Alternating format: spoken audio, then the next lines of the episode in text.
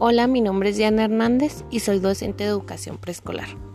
Para mí en la actualidad ser docente es un gran reto. Estamos frente a una época de constantes cambios en los cuales debemos ir adaptando nuestra práctica docente a la demanda de la sociedad.